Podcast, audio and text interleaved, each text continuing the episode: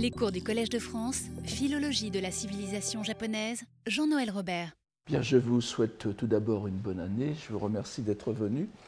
Et nous commençons donc cette année la septième année de cours qui porte sur la philologie de la civilisation japonaise.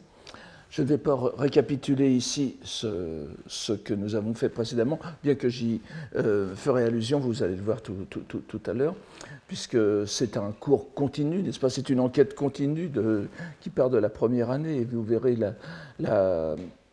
lors de la, prochaine, du prochain cours, je vais faire référence même à la leçon euh, inaugurale. Euh, en tout cas, cette année, il y a une certaine continuité avec le cours de l'an dernier, puisque nous restons grosso modo dans la même époque, même depuis les deux, les, deux dernières années. L'année dernière, vous vous souvenez, nous avions travaillé sur le, le le, les extraits d'un florilège qui date de la seconde moitié du XIIIe siècle. Donc euh, c'est la, euh, comme vous le voyez, celui qui va nous intéresser cette année, Dogen, euh, est mort en 1253. Le Senjusho est datable de quelque part. Dans les, je, vous avais donné des dates la, dernière fois, mais disons pour, euh, pour être, oui, dans, les années 1270, peut-être un peu plus tard. Ensuite, l'année dernière même, le Senjusho, c'était il y a deux ans, l'année dernière, nous avons travaillé sur Jien, la grande personnalité de Jien, 1155-1225. Vous voyez qu'il est mort à peu près euh, à la moitié de la vie de Dogen, et euh, qui est relié euh, de, de, de, plusieurs façons à, Dogen. Nous le verrons très rapidement lors de l'esquisse de la vie de ce moine que je ferai la semaine prochaine. Mais euh, avant d'aborder le cœur du sujet, donc, il faut reparler du contexte général du, thème de cette année. Alors, comme vous le savez euh, déjà euh, depuis le temps, nous appelons philologie, encore que j'en donne une non-définition différente chaque année, mais c'est l'examen de la situation langagière du Japon, dont nous pouvons suivre l'évolution dès les premiers textes conservés jusqu'à l'histoire la plus récente. Cette situation est caractérisée par la coexistence per, per, permanente de deux langues, la chinoise et la japonaise. On pourra me faire remarquer que ce n'est pas une découverte et qu'il suffit d'avoir pris quelques leçons de japonais ou même de lire un article d'encyclopédie pour être informé de ce fait. Ce que nous voulons faire ici, en revanche, c'est approfondir l'exploration de cette relation, au-delà d'une étude superficielle faite de statistiques de vocabulaire, de recherches sur la statistique comparée des deux langues, d'énumération de citations plus ou moins clairement enchâssées dans la langue japonaise. Mais bien sûr, ça, fait partie aussi de notre méthode.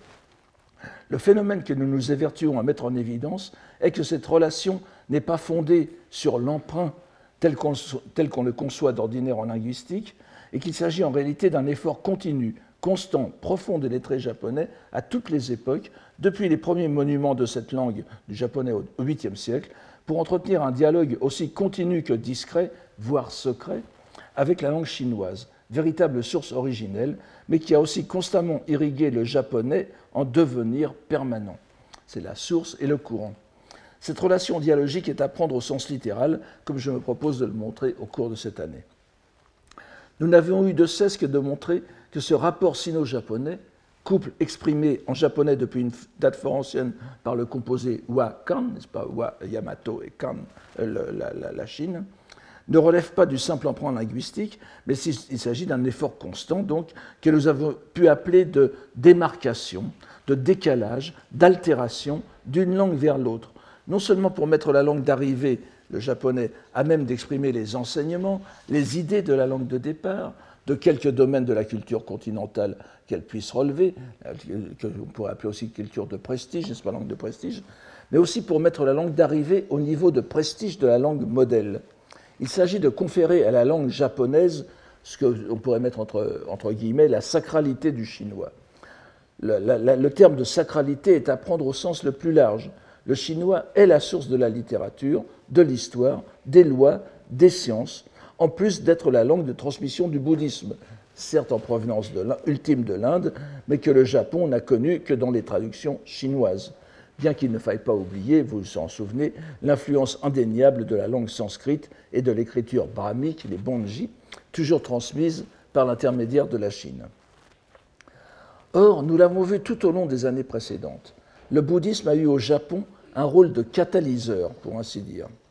La doctrine bouddhique a fourni le cadre qui a permis la mise en harmonie des deux langues, aidé en cela par une donnée de départ qui nous paraît décisive pour l'histoire de la langue japonaise, je le répète, c'est l'institution du caractère divin de la poésie en langue japonaise, le waka. Le, waka a été fait par les dieux. Nous n'y reviendrons pas, rappelons seulement que le Japon est pour autant que nous sachions le seul des pays relevant de ce que j'appellerais la sphère sinoglossique, sinoglossique pas, qui est influencé par la langue chinoise, donc la, Corée, le Japon, le Vietnam et les, différents, les différentes, euh, euh, comme maintenant en Chine, les minorités qui composent la Chine, pas, qui n'étaient pas chinoises Han à l'origine, mais elles, le sont, beaucoup le sont devenues.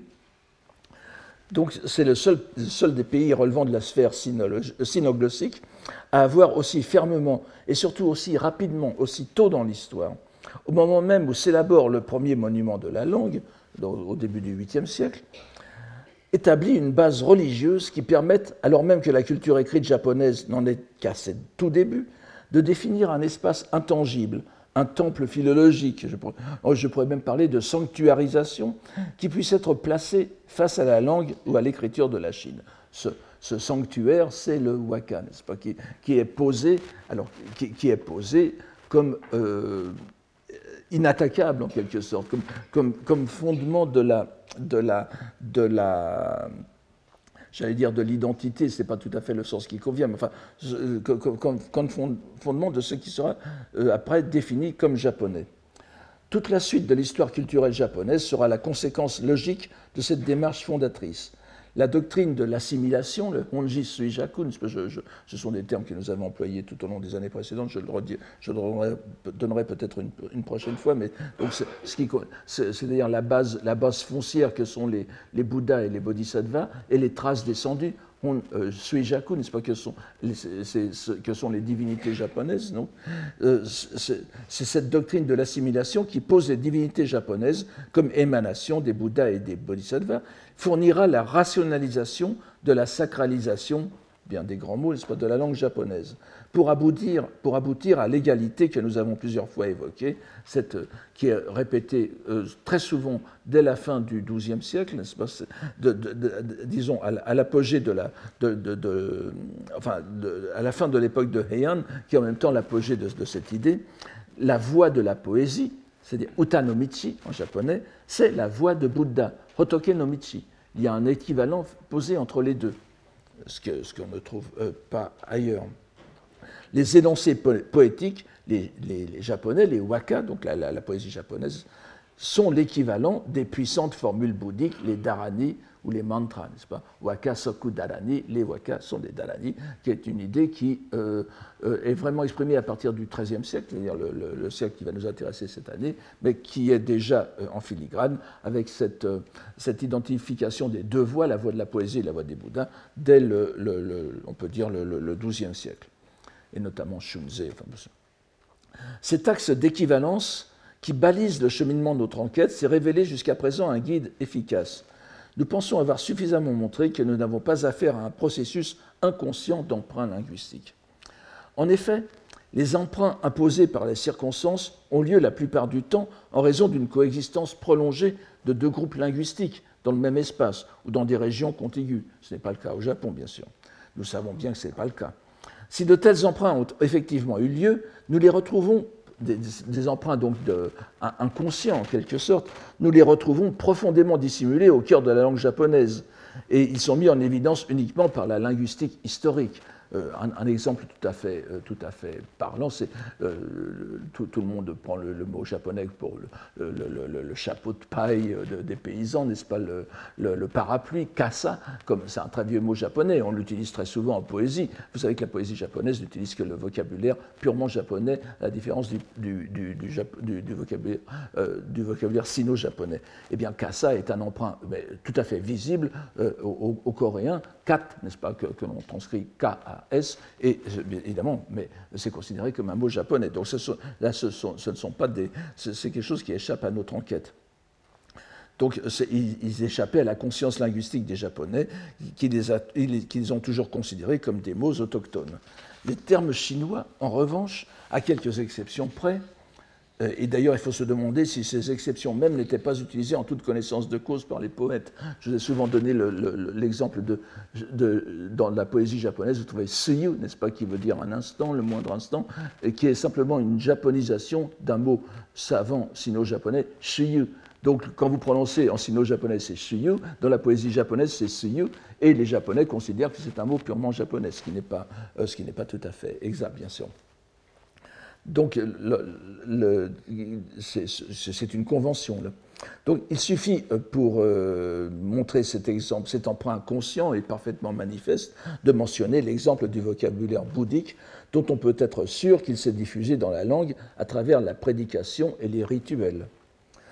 C'est à partir de la fin de Heian, donc la, fin du XIIe siècle et du début de Kamakura, notamment dans les milieux lettrés entourant l'empereur Gotoba, je ne reviens pas là-dessus, nous, y avons passé toute l'année dernière, les rédacteurs du, du, du, Shinko n'est-ce pas en particulier Shunze, qui, qui, a, vraiment établi euh, cette identité, que c'est d'abord de façon explicite l'identification des waka et de la voix du Bouddha. Cette, cette identification exprimée clôt le processus qui s'est développé au long des siècles et dont nous avons pu étudier quelques grandes étapes dans les années précédentes. Nous avons vu qu'il avait aussi accompagné la mise au même niveau de la poésie chinoise et de la poésie euh, japonaise. Ce ne sera sans doute pas simplifier trop grossièrement la situation que de poser qu'à la fin du XIIe siècle, la cause était entendue et que l'action menée au cours des siècles précédents par les clercs était arrivée à son terme. L'égalité de statut des deux styles plutôt que des deux langues, n'est-ce pas, le, sino-japonais et le japonais, tant au point de vue littéraire que religieux, était désormais établi. Enfin, avec les,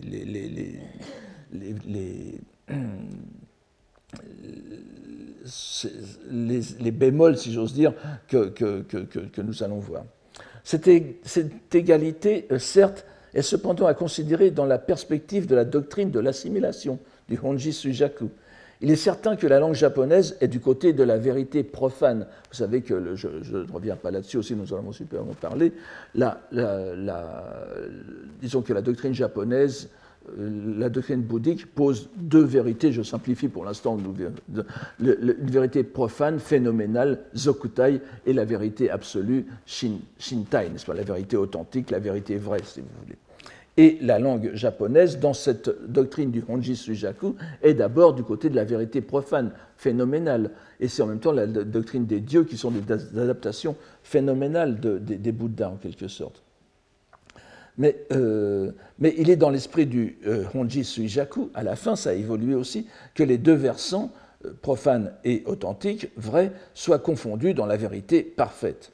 On se souvient du, du, Naniwa Hyakushu, de la la centurie de poèmes de Jien que nous avons étudié l'année dernière, où il distribue ses poèmes selon les deux vérités, donc ce qui montre que la langue japonaise est capable de transmettre la vérité authentique. Nous avons vu aussi qu'au début de l'époque de Kamakura, à l'orée de l'époque qui nous intéresse cette année, Jien avait franchi une nouvelle étape en utilisant la langue japonaise dans un écrit en prose consacré à une réflexion sur l'histoire japonaise, le Gukansho qui est une innovation dans ce sens. On l'a vu ça l'année dernière. Le XIIIe siècle, donc, le grand siècle de Kamakura, voit la langue japonaise poursuivre son ascension en devenant pleinement langue de propagation, d'explication, d'exégèse de la loi bouddhique, rôle qui était jusqu'alors dévolu largement aux sino-japonais. Je ne reviens pas sur le fait que le sino-japonais était oralisé, lu en langue japonaise. C'était une sorte de, glose ou de traduction permanente. Il s'agit même là d'un des traits les plus caractéristiques de ce que l'on a appelé le nouveau bouddhisme de Kamakura, n'est-ce pas, le Kamakura Shimbukyo, Chacun connaît les principaux représentants de ces, de ces nouveaux courants. Je, vous je, vous en donne trois ici, j'en donnerai deux autres tout à l'heure. Je les, par, ordre, par ordre chronologique, pas, nous avons d'abord Shinran. Je, vous donne simplement la, la, disons, les clichés de l'historiographie de bouddhique. Pas nous, allons voir que pas, les choses ne sont pas aussi simples que ça, mais tout, le monde le sait.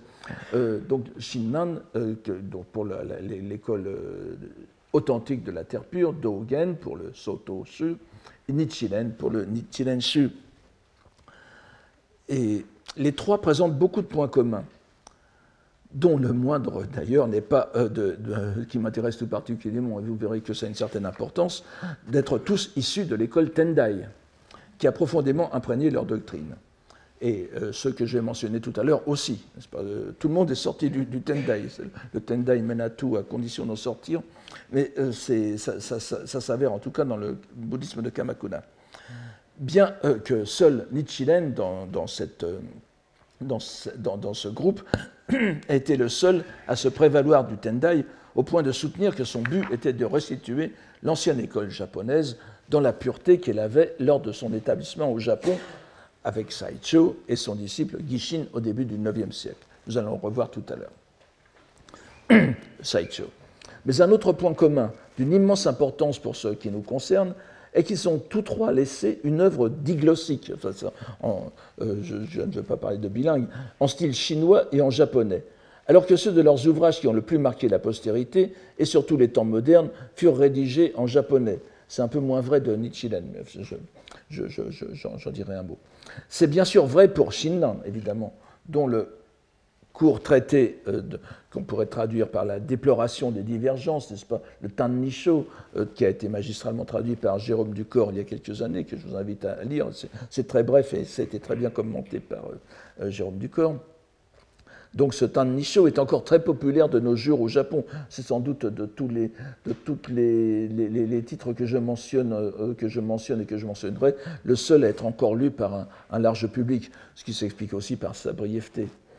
Euh, ce l'est aussi pour euh, Nichiren, bien que ses œuvres les plus connues aient été rédigées en, en, sino-japonais, pas comme le Risho Ankokunon que je mets ici, l'établissement du, l'établissement du, du, juste, et, pour établir le juste pour, pour, euh, pour stabiliser le, royaume, n'est-ce pas Et l'autre, Shugoku Kanon, le, le, la, la, de, la défense de, de, la défense du royaume, ou de, euh, ce sont les, les, deux, les deux, grands... Euh, traités de Nichiren qui sont encore étudiés, euh, mais euh, dans l'ensemble de ces écrits, que l'on réunit sous l'appellation des Gosho, n'est-ce pas, de, de, Nichiren, les augustes écrits, euh, ils sont largement en, sino-japonais, il a cependant laissé de nombreuses lettres et de mises au point doctrinales en japonais, et qui sont les, plus lues. Mais c'est bien sûr Dogen qui a laissé le monument le plus remarquable de la littérature bouddhique de langue japonaise, avec le Shobo Genzo, le deuxième, n'est-ce pas, que l'on peut traduire de plusieurs façons, que je, je traduirai ici pour ne pas, euh, pour ne pas trop m'avancer, comme le, réceptacle de l'œil de la loi euh, correcte. Nous y reviendrons naturellement dans la suite de ce cours. Mais remarquons d'abord que ces œuvres en langue japonaise, qui ont suscité tant d'intérêt dans le Japon d'après Meiji, avant de poursuivre leur diffusion à l'étranger, était loin d'être aussi prisé dans le Japon prémoderne. Nous pouvons d'ailleurs dire la même chose du Gukansho de Jien. On saurait ignorer euh, l'importance de la volonté d'établir, fût-ce rétrospectivement, une tradition bouddhique vers une tradition philosophique ou plus modestement de pensée proprement japonaise et donc de langue japonaise, selon les critères prévalents dans l'Europe savante du XIXe siècle, où les historiens des littératures s'efforçaient partout de séparer les œuvres, par exemple en Occident, les œuvres latines médiévales et modernes qui avaient dominé les différentes contrées de, l'Europe, on les séparait des écrits en langue euh, vernaculaire, dans les langues modernes de l'Europe. Ces, ces, écrits en langue moderne devenaient le symbole des nations qui s'affirmaient alors selon de nouvelles perspectives. Et le Japon de Meiji a subi de plein fouet cette vague de nationalisme littéraire qui s'étendit aux historiens de la littérature, des religions, de la philosophie et aux philosophes eux-mêmes. Ce qui a fait que la redécouverte de nos trois religieux doit, à l'époque moderne, doit énormément à ce désir de reconstruction d'une dimension séparée de la pensée japonaise. Ce qui explique que ce soit les deux ouvrages de Shinran et de Dogen avoir vraiment, euh, ces, deux ouvrages, avoir véritablement trouvé une place centrale dans le Japon moderne. Tandis que les œuvres de Nichiren étaient la plupart du temps lues en kakikudashi, c'est-à-dire en lecture japonaise du Kambun. on peut s'interroger sur l'intérêt relativement moindre, c'est-à-dire l'intérêt euh, élargie, n'est-ce pas? Ont, Chacun de ces textes ont trouvé quand même, bien sûr, des, lecteurs et des interprètes dans leurs écoles. Nous pouvons en citer plusieurs raisons, mais la première était certainement que la langue japonaise en tant que telle est liée très profondément aux activités langagières que l'on pourrait dire de moindre importance, comme la prédication, les seppo, les howa, ou bien la littérature édifiante, les, les Cette, cette constatation vient renforcer ce que nous avons plusieurs fois relevé dans le processus que j'appelle hiéroglossique japonais. C'est avant tout le waka qui confère le poème qui confère sa, sa légitimité supérieure ou transcendantale à la langue originelle de l'archipel. Et nous trouvons confirmation de cette constatation dans le fait que les monuments indéniables de la langue, et qui ont été toujours considérés comme tels, à commencer par le Genji Monogatari, que tout le monde connaît, n'est-ce pas? Donc, euh, qui est des alentours de l'an 1000, sont pour ainsi dire légitimés par l'abondante présence des waka euh, dans, dans, leur texte. Dans le Genji Monogatari, vous avez à peu près 800, 800 waka, n'est-ce pas? Il est amusant de voir que le Shobogenzo ne contient pas de waka. Euh, mais euh, vous allez voir que, vous allez voir que cette euh, affirmation tient malgré tout, mais je vous en parlerai la, semaine prochaine. Il est cependant indéniable que le Shobogenzo ait rapidement été considéré au sein de l'école Soto comme une œuvre prépondérante. Face au Tannisho, qui ne fait guère que quelques dizaines de pages, et encore, le Shobogenzo en comporte plusieurs centaines. Cette simple évidence donne à ce livre une place singulière dans l'histoire du bouddhisme japonais. Il s'agit, je crois sans exagérer, on peut dire qu'il s'agit du plus imposant monument bouddhique en langue japonaise de l'époque médiévale. Et l'on peut ajouter qu'il ne s'en trouvera plus de semblable avant l'époque moderne. Et même alors, on aura bien du mal à trouver un ouvrage qui puisse lui être comparé. Il y a, à mon sens, à l'époque moderne, c'est-à-dire au XXe siècle, un ouvrage que l'on pourrait comparer au Shobogenzo dans une, dans une euh, tonalité tout à fait différente, mais dans l'activité linguistique qu'il implique et, son ambition de, pensée. Mais euh, j'en parlerai dans deux ans, alors je vous laisse la surprise. Il est donc normal que nous y arrêtions dans notre enquête. Revenons sur le but de cette dernière.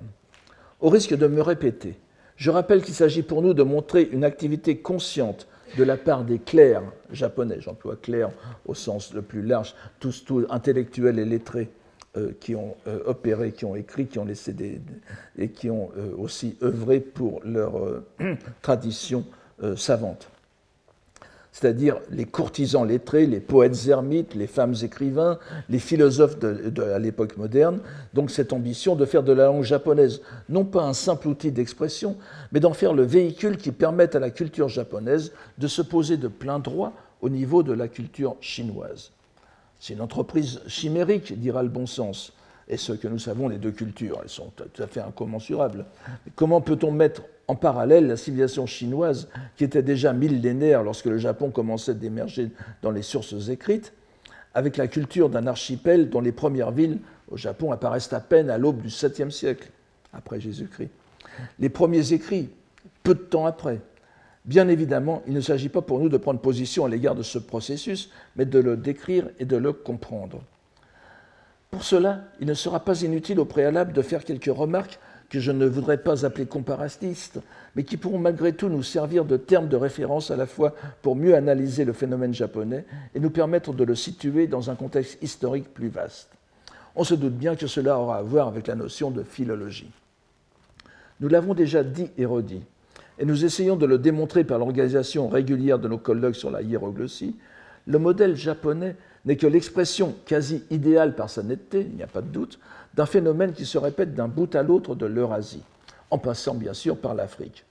On le retrouve dans des contextes encore mal étudiés, mais infiniment prometteurs, ainsi que nous le suggère un article d'une africaniste, je ne l'ai pas mis ici, mais qui s'appelle Madame Tal Tamari, et je vous, je, vous le donne, je, vous donne ce, ce, titre qui surprendra dans, notre, dans, notre, dans le cadre de notre cours, mais qui est tout à fait justement dans l'esprit de, dans l'esprit de, de, la méthode. Pas? Cet article est intitulé L'exégèse coranique en milieu mandingue.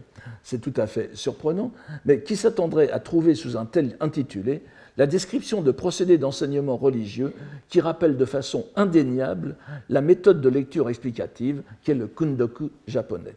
La lecture donc en japonais, l'oralisation en, en japonais de, textes, chinois. Et pourtant, la lecture de cet article, à nos yeux très important et révélatrice. Madame Tamari nous fait découvrir les méthodes exégétiques des écoles coraniques du Mali, et comment les maîtres ont façonné une sorte de, traduction de, de, kundoku, de glose en bambara du texte arabe, qui a peu à peu implanté un parallélisme systématique de vocabulaire et de tournure arabe dans la langue bambara. On voit comment ces équivalents bambara, dans cet article, deviennent peu à peu autonomes et, une fois acquise leur liberté, constituent désormais un fond religieux et doctrinal bien évidemment à forte connotation musulmane, mais qui peut être réutilisé dans d'autres contextes religieux. C'est ainsi que les traducteurs de la Bible, de la Bible chrétienne en bambara, n'ont pu, pu qu'avoir recours à ce vocabulaire et à ces locutions pour transposer le discours chrétien.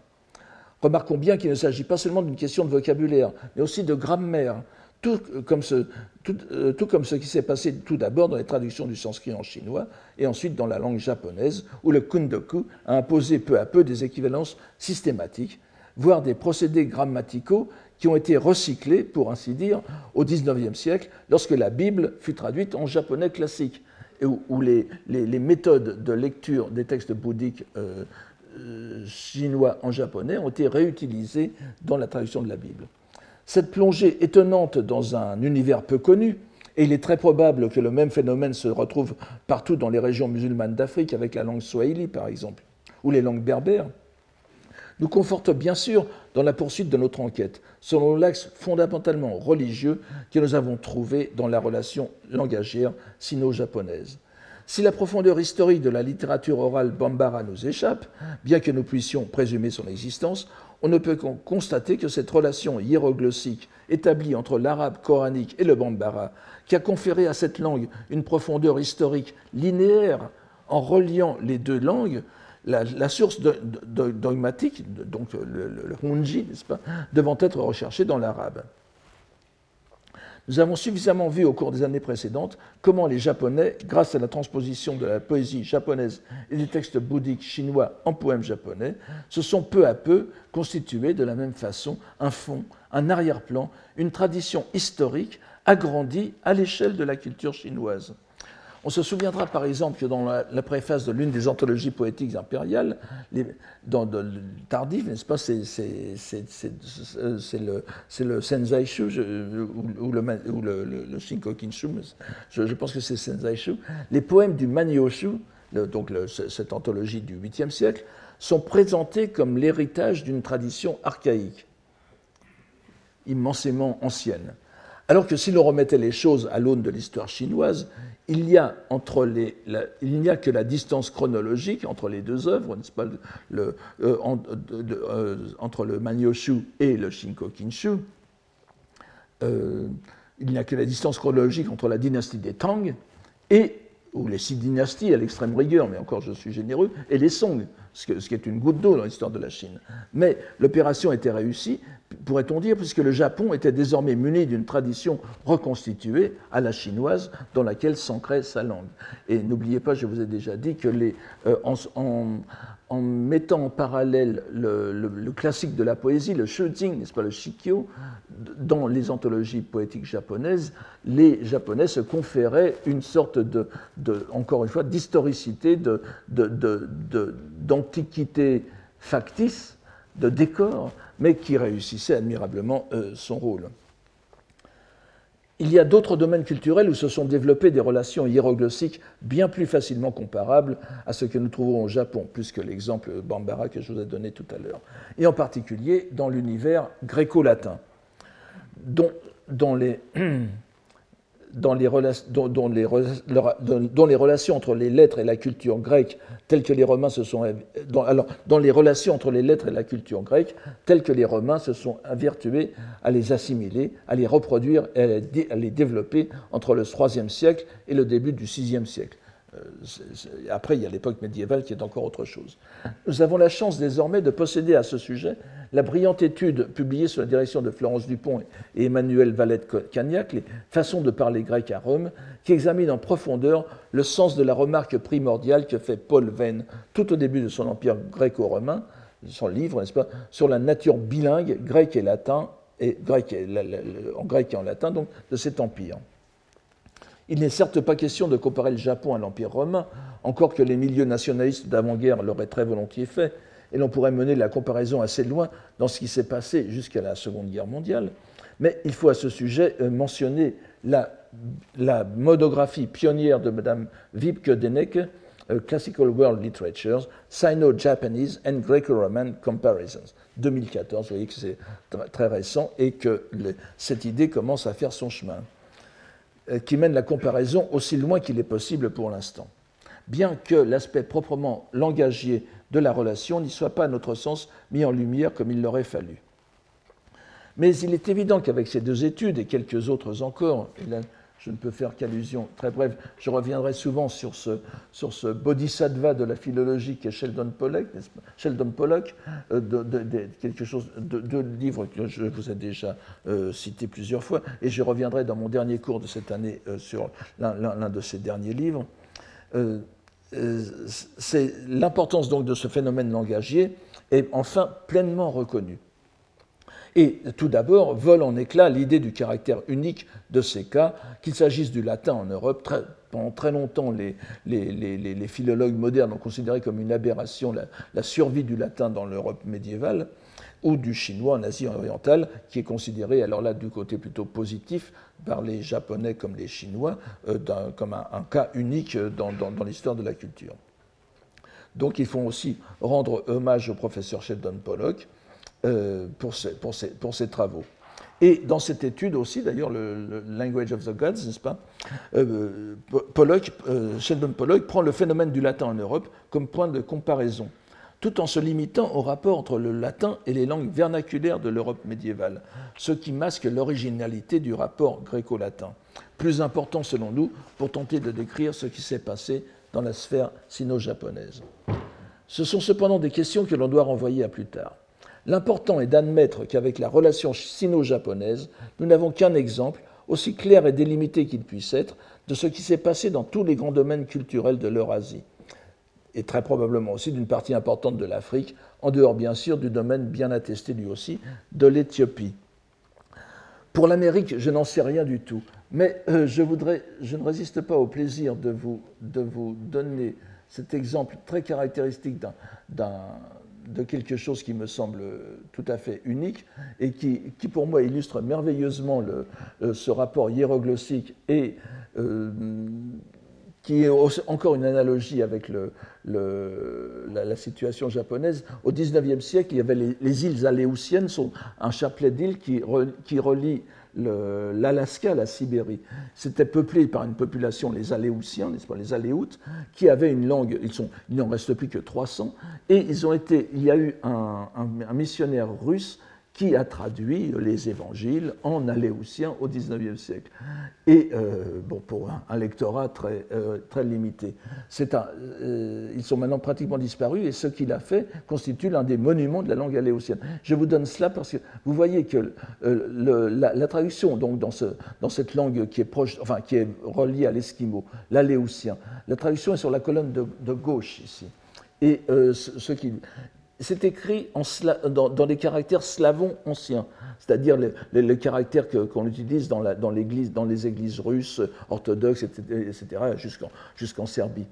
Et, euh, et c'est écrit en, en cette langue qui n'avait aucune, euh, culture littéraire avant l'activité de ce, missionnaire, n'est-ce pas? Donc il lui a conféré une sacralité extraordinaire en la transcrivant en écriture en, vieux slavon, alors qu'à droite, vous avez le texte en russe, la traduction en russe, qui est en, caractère moderne. C'est-à-dire qu'il a, inversé, a inversé la situation en conférant une, sorte d'antiquité à, à l'éoutien, qui était une langue entièrement orale, et le, russe apparaissant comme une, comme une, chose moderne. Vous voyez, c'est donc euh, bien que je ne, je, suppose qu'en dans, le, dans le monde, dans le monde, dans, le monde euh, amérindien aussi, il y, a, et, il y a aussi certainement beaucoup de choses qui nous intéresseraient. Bien. Ce qui, donc, euh, nous pouvons revenir à, notre cours. C'est là ce, ce, quoi nous allons travailler cette année. Le titre de ce cours que j'ai intitulé Le zen entre deux langues montre clairement notre, attention notre intention. Nous allons aborder l'un des auteurs les plus connus, peut-être le plus connu dans le monde du zen, sous, sous ce point de vue. Sur, je pourrais presque faire un avertissement, nous n'allons pas parler du zen en tant que, que religion, que doctrine zen, nous allons bien sûr euh, euh, baigner dedans, mais euh, mon, mon, mon, propos sera d'examiner la situation langagière, n'est-ce pas, de, Dogen sur Dogen, il a été écrit en japonais comme dans les langues occidentales une quantité innombrable de, livres et d'articles, au point qu'on peut se demander ce que peut ajouter quelqu'un qui ne peut même pas se targuer d'être un spécialiste de ce courant de pensée. Mais mon approche aura ceci de peu commun qu'il se situera donc entièrement sur le plan langagier, celui qui semble précisément le moins traité dans cette montagne d'écrits érudits ou moins érudits qui qui viennent d'être évoqués. Il n'y a que très peu de... Enfin, bien sûr, de mon point de vue, il n'y en a pas, mais il y a même très peu de peu d'études qui portent sur l'intentionnalité de, euh, de la langue de, de, Dogen. Il y en a quelques-unes. Alors que tout le monde reconnaît la profonde singularité du langage de Dogen, on n'a que peu exploré la portée de ce décalage incessant qu'il opère dans son œuvre à l'égard de ses sources.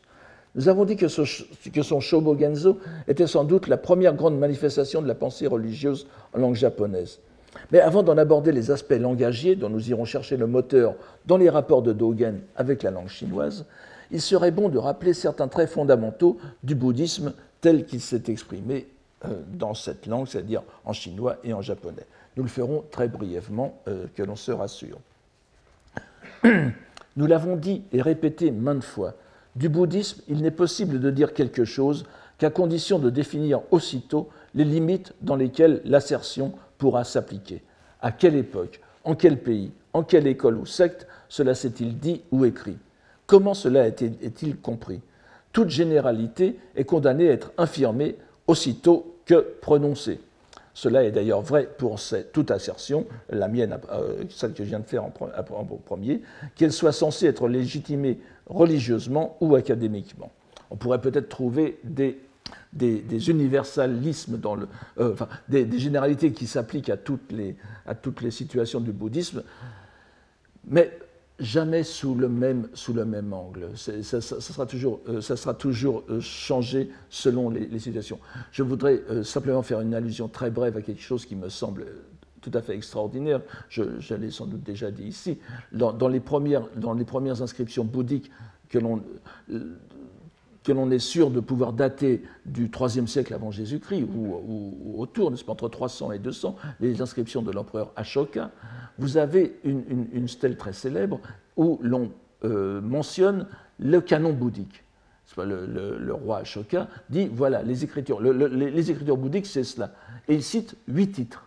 Or, nous n'avons aucun de ces titres dans aucun des canons bouddhiques conservés. Les huit, les alors, il semble que certains, euh, savants euh, pensent que l'un des titres pourrait correspondre à un texte concerné. Mais voilà, nous savons qu'au IIIe siècle avant Jésus-Christ, le, le, corpus de la religion bouddhique était défini par huit titres, dont nous n'avons aucun vestige, ou peut-être caché dans le canon bouddhique actuel. Donc vous voyez que parler du bouddhisme sur la longue durée, c'est quelque chose de, très, de très difficile. Et euh, d'ailleurs, il est amusant de constater, intéressant de constater que cette prudence élémentaire de, la non-affirmation nous est, pour ainsi dire, dictée par l'un des principaux docteurs de la poésie bouddhique indienne, Nagarjuna lui-même, et sa doctrine du milieu, pour qui toute affirmation, comme toute négation, n'est que source d'erreur, d'ignorance, d'égarement, et doit être démontrée comme dommageable à la délivrance. Et nous verrons aussi que Dogen, dans la mesure où lui-même aurait accepté ce terme de pensée, n'est-ce pas, euh, euh, progresse largement selon cette démarche. Et il, faudrait, il, y a une grande originalité d'expression chez Dogen, mais d'un autre côté, il se rattache à un courant, donc un courant bouddhique indéniable. Pour ce qui nous concerne, donc, nous devrons avant, de nous lancer dans ce cours donner quelques précisions sur ce dont nous allons parler. Et en tout premier lieu, sur la place du zen dans le bouddhisme japonais à l'époque où nous nous trouvons, trouvons c'est-à-dire le XIIIe siècle. Pour ce faire, il me semble tout à fait indiqué de faire parler ceux qui peuvent le mieux en dire quelque chose, c'est-à-dire les moines de l'époque. Et je ne trouve rien de plus parlant, justement, que de faire appel à un petit ouvrage dont la, concision même a assuré le succès tout au long de l'histoire du bouddhisme japonais savant, mais qui a été aussi particulièrement apprécié dans les études japonaises modernes. L'auteur que je vous donne ici en est le religieux Gyonen, 1240-1321.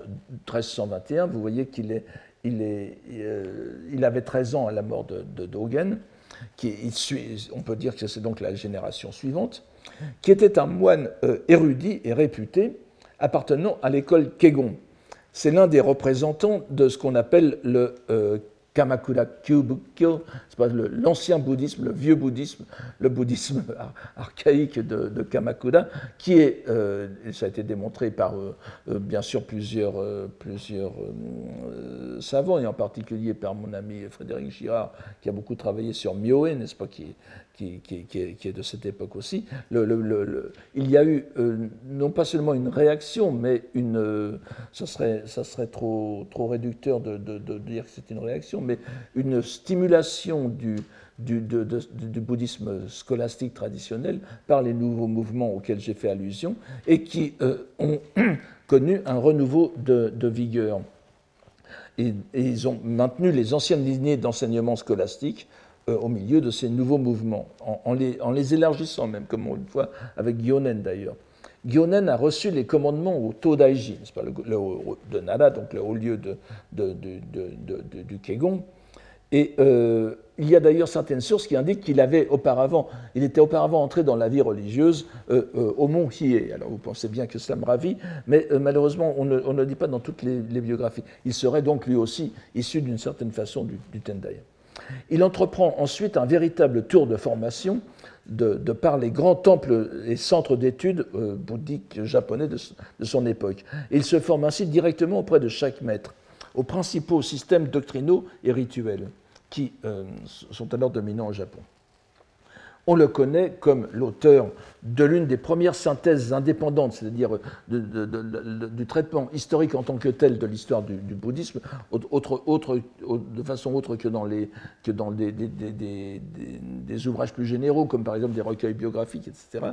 C'est ce fameux Sangoku Buppo Densu Engi, euh, donc l'histoire, engi, n'est-ce pas, les, circonstances, on peut traduire par histoire ici, de la propagation de la loi bouddhique dans les trois royaumes que, sont euh, l'Inde, la Chine et le Japon. Vous direz, la Corée n'est pas dedans, et pourtant elle a joué un certain rôle, mais euh, la Corée était considérée comme une sorte de, au moins intellectuellement, comme une sorte de, de province chinoise.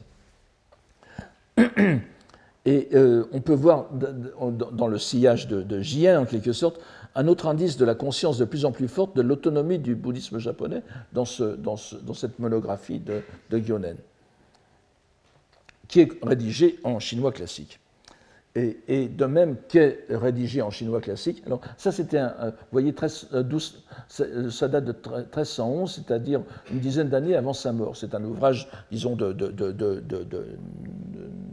de vieillesse, oui, euh, enfin de, la fin de sa vie en tout cas. Euh, et, mais avant ça, en 1268, donc il avait 28 ans, 29 ans à la japonaise, 28 ans euh, selon le décompte occidental. Il a publié ce livre qui a eu un succès extraordinaire, comme je vous l'ai dit, et, il a été complètement aussi remis à l'ordre du jour à l'époque moderne, le Hashukoyo, c'est-à-dire l'essentiel des huit écoles. la, trame des huit écoles. C'est un opuscule très, assez court en deux livres dont le titre donne bien le contenu. Gyonen, au terme de son grand tour, n'est-ce pas, de, des principaux centres bouddhiques de son temps, et alors qu'il était encore très jeune, il rédige un, tour d'horizon doctrinal du bouddhisme de l'époque qu'il divise en huit écoles principales. Hmm. Je, bon, ça, je vous donne le texte ici.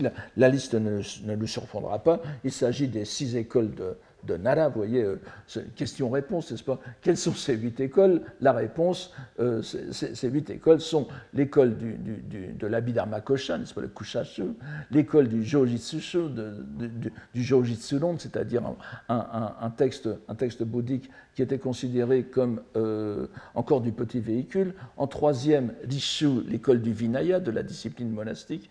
Donc vous voyez que ces trois, premiers, ces trois premières écoles peuvent être plus ou moins considérées comme relevant du petit véhicule, encore qu'il n'y ait pas eu de petit véhicule en tant que tel au Japon. Euh, ensuite, à partir de la quatrième, vous avez l'école du Hosso, c'est-à-dire l'école du rien que penser, du Vijnayavaden. Le, le, cinquième, c'est l'école des trois traités, le Sanonshu, c'est-à-dire le Madhyamaka, l'école de Nagarjuna, justement.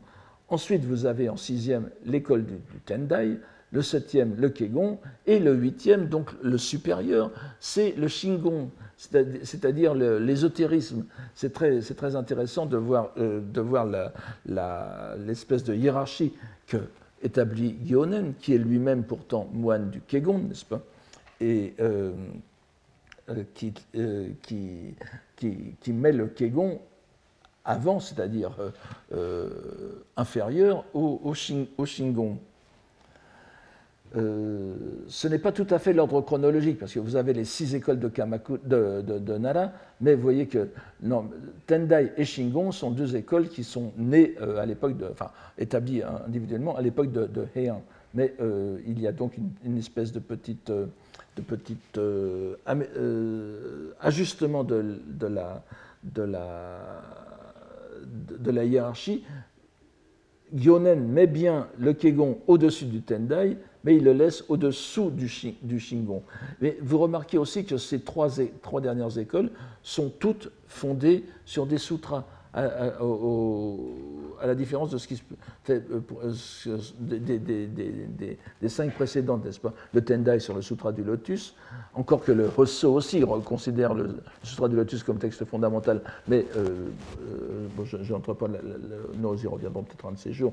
Et ensuite le Kegon, bien sûr, sur le Sutra du Kegon, le Sutra de, de l'ornementation fleurie, comme on traduit parfois, et, ou de l'ornement de splendeur, comme je préfère le traduire, et le Shingonshu, le Shingon qui est, qui est fondé sur le Dainichikyo. Donc euh, il y a peut-être aussi cette idée dans. Alors vous voyez que. Euh,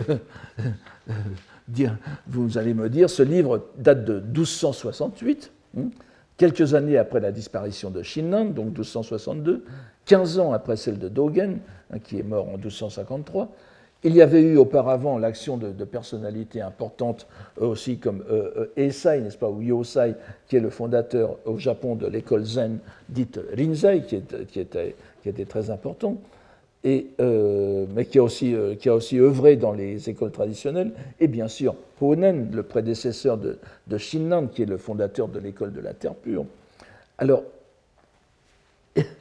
où, se trouve-t-il dans ces huit écoles de l'époque de, Kamakura dont parle Gyonen, n'est-ce pas?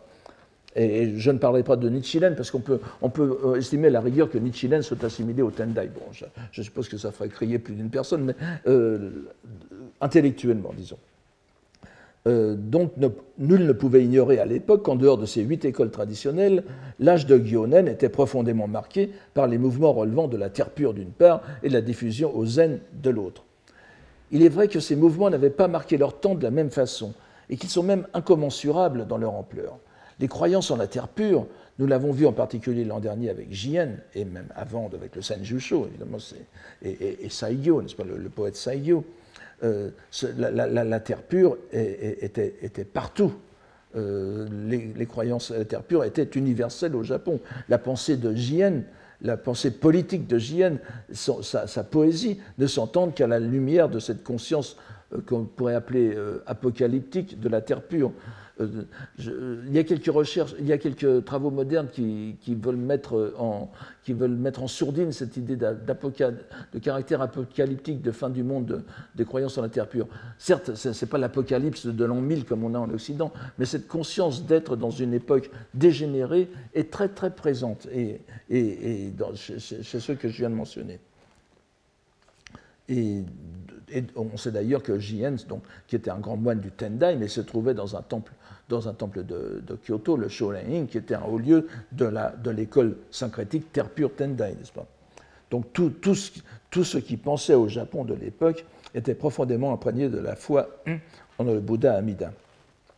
La vogue du zen ne se pouvait bien sûr comparer à celle de la Terre Pure, mais à l'époque de Gyonen, la notoriété de Dogen n'était pas mince il était auréolé de son séjour en Chine et son activité de prédication s'étendait de Kyoto jusqu'au lointain Heiji sur la, sur, la, sur la mer du Japon.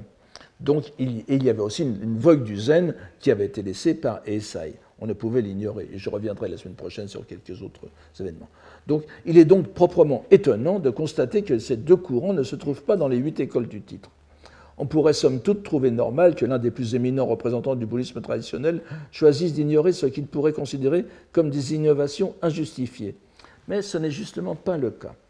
De façon plutôt surprenante pour le lecteur, Gyonen, et c'est certainement lui, parce que euh, l'histoire du texte ne dit pas que ce sont des pages rajoutées à la fin, c'est certainement Gyonen lui-même, à la toute dernière page, comme en un repentir, nous propose un bref complément, Fusetsu, intitulé Zenshu Narabini Jodoshu, l'école zen et l'école de la terre pure. Ça fait une page, une page et demie à, tout casser, n'est-ce pas? Il y expose en deux brefs paragraphes ce qu'il faut savoir de ces deux courants, en les faisant précéder, en faisant cet ajout de la remarque suivante. Bon, je n'insiste pas, comme vous savez ici, je n'insiste pas trop sur les lectures et tout ça. Je vous donne ça comme référence. Lisez, euh, je vous donne la, les dogmes guéris des écoles sont insondables en leur profondeur. Shubaku. Ici, c'est Iman, n'est-ce pas, dans, ce livre, nous n'en avons laissé. Alors, je, je, traduis littéralement, puisqu'il mêle deux, deux, deux, deux, deux métaphores, n'est-ce pas Nous n'en avons, avons, laissé couler qu'un mince cheveu, qu'un mince filet, donc, pour humecter les débutants.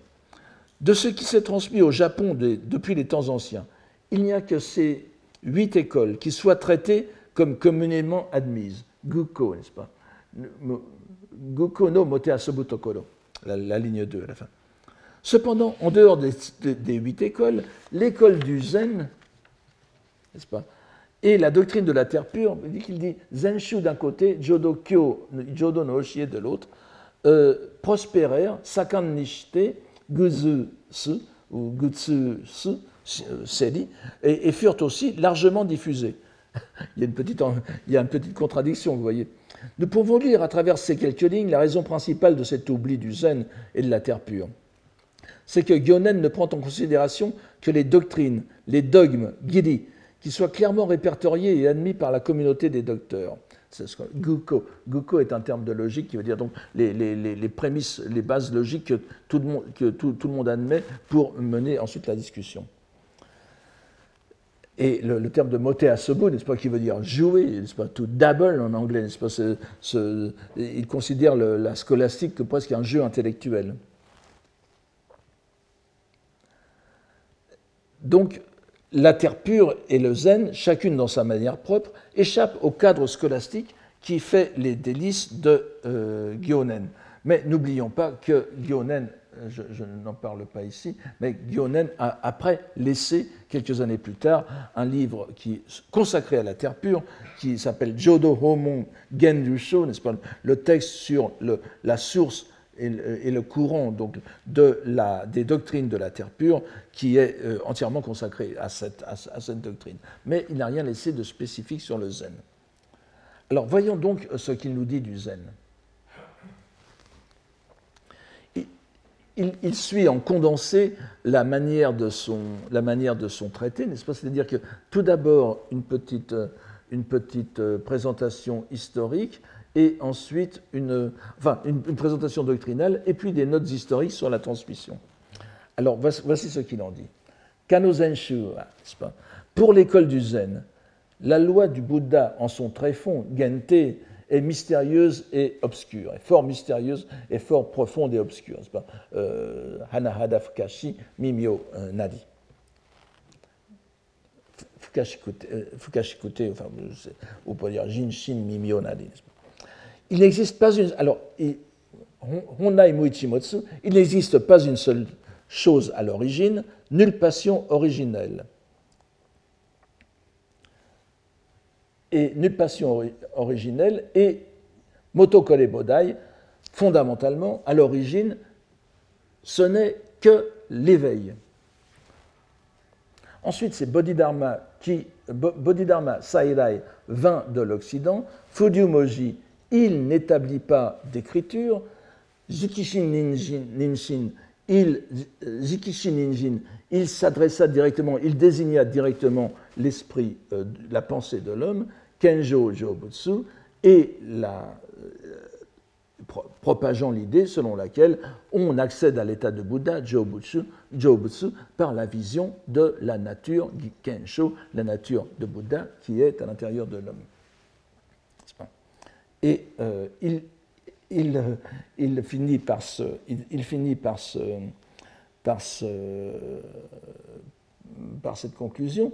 L'école zen, Yosho no Shinji Mampo no euh, Soisuru Hogi, Juju, ni euh, Koron ou bien Ron Tataku Koto ni Onajikarazu, elle, diffère, elle n'est pas semblable, elle diffère des, myriades d'enseignements, du foisonnement des myriades d'enseignements des autres écoles, dont les dogmes se contredisent et qui se livrent à des disputes, des querelles incessantes. On voit que c'est euh, fort peu de choses, surtout si on le compare à la densité des exposés qui précèdent, mais c'est assez pour nous montrer euh, ce qu'en pense Gyonen on voit qu'il répète trois ou quatre, trois des quatre expressions courantes à partir des sons pour résumer l'enseignement du zen. Euh, vous, voyez que euh, tout le monde a reconnu, n'est-ce pas, le, euh, Fudyumoji, Jikishin Ninjin, Kenjo Jobutsu, ce sont, ce sont, des, ce sont des, des, des, clichés pour résumer les enseignements du zen. Il y a un quatrième que je vous donne en dernière ligne, Kyoge Betsuden. Il existe c'est un enseignement, une tradition, une transmission indépendante à l'extérieur de l'enseignement Kyo, mais qu'on peut ici comprendre comme les sutras, n'est-ce pas? C'est-à-dire l'enseignement écrit. Donc, il donne, vous voyez que ces, ces, termes qui sont toujours, euh, toujours euh, euh, cités au milieu de. qui sont toujours cités à propos du zen, sont déjà dès l'époque considérés comme des, devises, des slogans même euh, du, zen. De, même, Honnai Muichibutsu, euh, Hom, euh, Mubonno Genze Bodai, ce sont aussi des, ce sont aussi des, des, des citations. Donc il, il, met, il, fait une petite brochette de citations pour, pour désigner le zen. Il contraste donc le foisonnement doctrinal des autres écoles, dont Gyonen semble pourtant se délecter, avec la simplicité des formules du zen. Et il poursuit la présentation de la seconde partie, historique celle-là, que je vous donne ici très rapidement. En Inde, les 28 patriarches, je, vous donne quelques références euh, euh, historiques, en Inde, les 28 patriarches transmirent l'enseignement de cœur à cœur, Ishin Denshin, encore une formule bien connue du zen. Ce fut le 28e, le grand maître Dharma, Bodhidharma, qui le transmit en terre chinoise, Kanji, Kanchi, à l'époque des Liang, c'est-à-dire au VIe siècle. Il fut ainsi repris successivement jusqu'au sixième patriarche, c'est-à-dire Eno, Huineng, mais sous le cinquième patriarche, c'est-à-dire Jinshu, il est cité dans, le texte. Ah oui, Jinshu, n'est-ce pas euh, Kamino Hideru, qui est de 706, donc, euh, qui était un,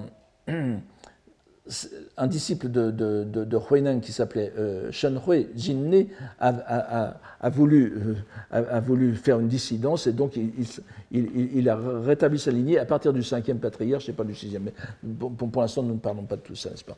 Donc, euh, sous, sous, le, sous, le, cinquième patriarche, les deux écoles du sud et du nord commencèrent à se séparer. La postérité de l'école du sud du sixième patriarche se divisa finalement en cinq branches, tandis que le maître de discipline Daosen, Dao c'est-à-dire le, que, vous voyez ici, n'est-ce pas, qui, était venu au Japon, euh, un, Chinois qui est venu au Japon à Nara en 736, euh, qui, qui introduisit d'abord le Kegon, mais qui est aussi la discipline monastique, c'est pour ça qu'on appelle ici le maître de discipline, euh, avait aussi propagé, le, le, est connu pour avoir propagé l'école zen du Nord. Par ailleurs, le maître de la transmission de la loi, c'est-à-dire Saicho, le fondateur du Tendai, transmit cette école du Sud. Ce n'est pas tout à fait l'école du Sud, mais je, n'entre pas dans. C'est le Gozu Zen, n'est-ce pas, le, zen de, l'école, littéralement de la tête de, la tête de bœuf, qui est encore une autre branche du Zen. Donc, euh, le Saicho transmet cette école du grand empire des Tang sous le nom d'école de la pensée du Bouddha, Bushinshu, hein, qui est un autre nom du Zenshu. Et Bushin, la pensée de Bouddha, étant synonyme de Busho, c'est-à-dire nature de Bouddha. D'illustres religieux de notre temps, euh, alors euh, je reviendrai là-dessus, la transmirent aussi de la cour des Song et elle fut propagée avec succès dans les hauts lieux du Japon. Ces quelques lignes nous donnent ce qu'un jeune moine érudit ô combien avait voulu retenir du zen au Japon au moment où, Dogen disparaissait. Malgré leur brièveté, nous pouvons être surpris de découvrir que la plupart des formules, pour ne pas dire les clichés que l'on cite encore à propos du zen, se trouvaient déjà sous le pinceau dans, les traits. Et je pourrais même ajouter que ce qu'il dit, que, ce qu'il dit de, que, ce qu'il dit du euh, Honmu Genze Bodai est une citation d'un texte de Eisai, de Yosai, et qui est une citation critique d'ailleurs. C'est une, une, vision que Yosai va critiquer. Donc vous voyez, ce, ce, texte est assez, euh, est, assez euh, comment dire, euh, malin, je. Et l'on découvre aussi répété l'idée selon laquelle le zen avait été transmis au Japon par Saicho, idée que l'école Tendai elle-même a aussi propagée. En quelques mots, est aussi clairement marquée la grande division entre les deux courants zen du nord et du sud, ainsi que la division de l'école du sud entre les cinq écoles et les sept sectes. C'est bien sûr cette lignée qui va être transmise au Japon sous plusieurs de ses facettes, mais l'on voit que Gyonen tient à mentionner l'école du nord, bien discrètement parvenu au Japon à la personne de Dosen, qui est avant tout connu pour son apport au Kegonshu. Depuis les travaux de Bernard Faure, sur lesquels je reviendrai, on est fondé à ne pas attacher une importance exagérée aux divergences doctrinales entre les différentes lignées, comme cela arrive souvent dans les controverses entre, écoles, mais je reviendrai là-dessus. Nous, retiendrons aussi les derniers mots de la, de la notice doctrinale, soulignant que l'enseignement du zen contredisait, euh, donc était en quelque sorte à l'inverse du foisonnement des, scolastiques. On serait fort tenté d'y trouver une allusion à l'enseignement de Dogen, puisque vous allez voir comment il reprend cet enseignement scolastique pour en quelque sorte le démonter. Nous allons aborder donc dès le prochain cours la présentation de ce personnage singulier et je vous remercie de votre attention pour aujourd'hui. Retrouvez tous les contenus du Collège de France sur www.colège-2-france.fr.